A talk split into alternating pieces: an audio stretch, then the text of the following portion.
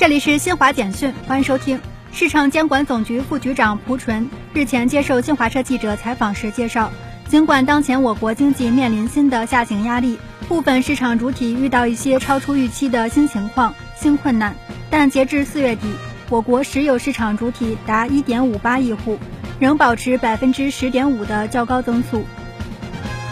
北京市卫生健康委员会副主任。新闻发言人李昂在八号举行的北京市新冠肺炎疫情防控工作新闻发布会上表示，自四月二十五号起，北京市已开展了八轮区域核酸筛查，共筛出六十管混采阳性。截至目前，未发现因参加区域核酸筛查而感染的情况。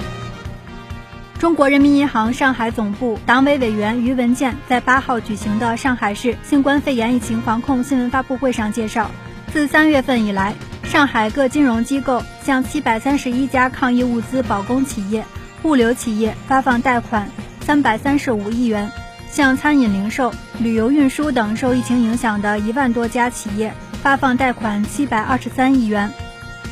以色列安全部队八号宣布抓捕了两名巴勒斯坦人，二人涉嫌五号晚在以色列中部城市埃拉德制造袭击事件。以上由新华社记者为您报道。